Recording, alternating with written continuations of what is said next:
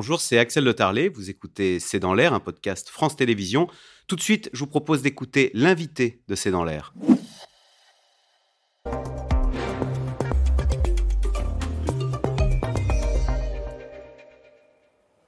Professeur Bertrand Guidé, bonsoir. Vous êtes euh, chef du service de médecine intensive réanimation à l'hôpital Saint-Antoine. Vous êtes membre de l'Académie de médecine, président du comité d'éthique de la Fédération hospitalière de France. On va, ça fait longtemps qu'on n'avait pas fait ça, mais on va revoir les chiffres de contamination que publie Santé publique France tous les jours. On est à 71 000 contaminations pour la seule journée d'hier. On est à 62 décès dus au Covid pour la seule journée d'hier. C'est incroyable, ça fait trois ans que ce virus circule. On n'en a pas fini. Cette neuvième vague, elle vient nous percuter dangereusement La dernière fois que je suis intervenu, c'est en janvier dernier. Et globalement, depuis janvier, on était assez tranquille, avec un bruit de fond d'infection. mais depuis un petit mois, incontestablement, ça remonte. Et nous, on revoit à nouveau des malades en réanimation avec des formes sévères de Covid. Donc, incontestablement, il y a une nouvelle vague euh, actuelle. Et c'est quoi? C'est ce nouveau variant. Alors, on connaît tous ce que c'est qu'un variant maintenant. Hein. Euh, le BQ11, il s'appelle 30% plus transmissible que le précédent. Ce qui veut dire, professeur Bertrand Guidé, qu'à Noël, si on voit ses parents, ses grands-parents, si on n'est pas vacciné, il y a péril en la demeure? Ben, Il faut que les grands-parents se vaccinent. Euh, la population à risque, c'est toujours les mêmes. C'est les personnes âgées, les personnes euh, fatiguées, qui ont des, problèmes médicaux associés. Donc ces personnes doivent se faire vacciner. Actuellement, la couverture vaccinale des personnes âgées et des personnes fragiles, elle est faible.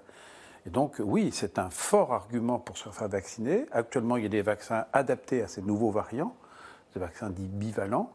Et donc le message, oui, c'est faites-vous vacciner dans les 15 jours qui viennent.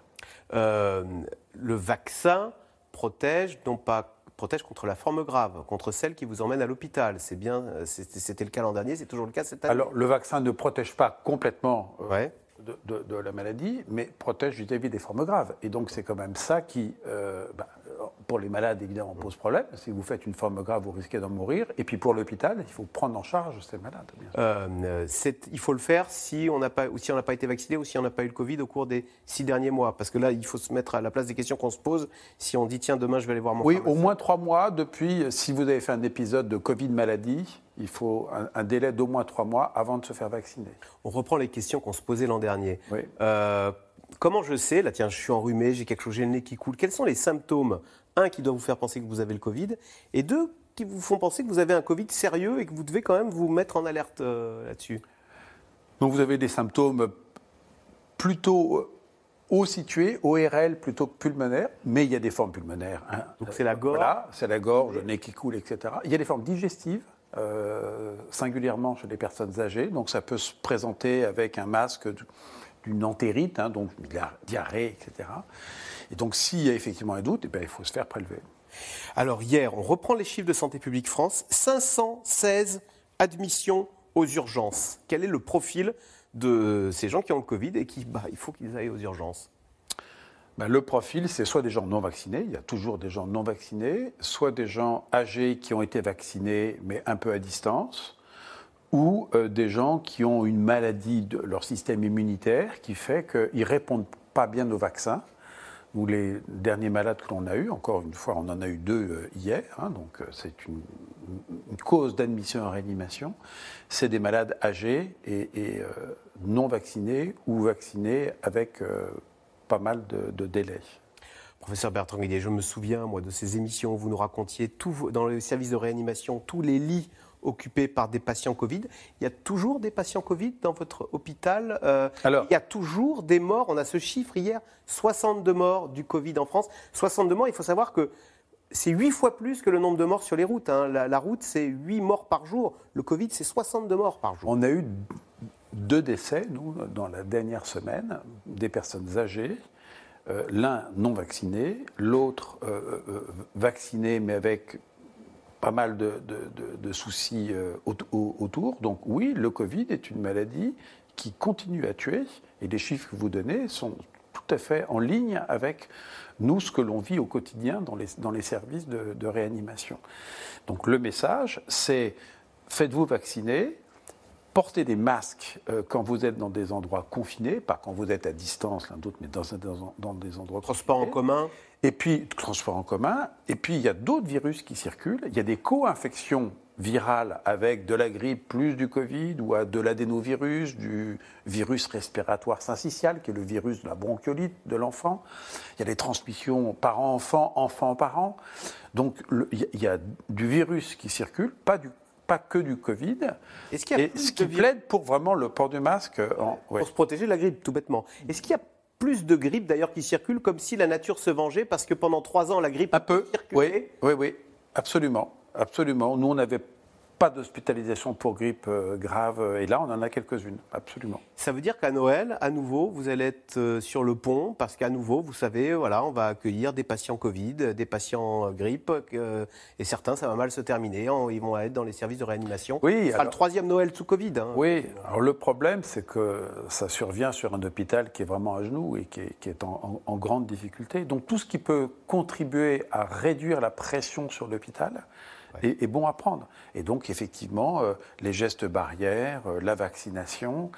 Et ce qu'il faut, c'est absolument préserver l'offre de soins pour les autres malades. Ne pas recommencer la déprogrammation dont on sait maintenant avec du recul que ça induit des pertes de chance pour des malades non Covid parce qu'ils n'ont pas pu être pris en charge correctement. Vous en avez ça, des gens qui... Actuellement, non, non, non. Non, mais un cancer qui n'a pas été détecté parce que c'était 2020, 2021. Ah oui. Et là, vous ah. le récupérez ah. à un stade malheureusement plus avancé. Ah oui, oui, absolument. Puis il y a des données maintenant euh, épidémiologiques qui, qui montrent clairement qu'il y a eu des pertes de chance pour, euh, pour certains malades euh, du fait de la déprogrammation. Est-ce que quand même, il y a du positif? Ça fait trois ans que ce virus circule. On sait aujourd'hui mieux le traiter. Euh, vous n'êtes pas démunis, vous savez ce qu'il faut faire. Et on le fait mieux, on traite mieux, on, sait mieux soigner euh, les patients Covidés?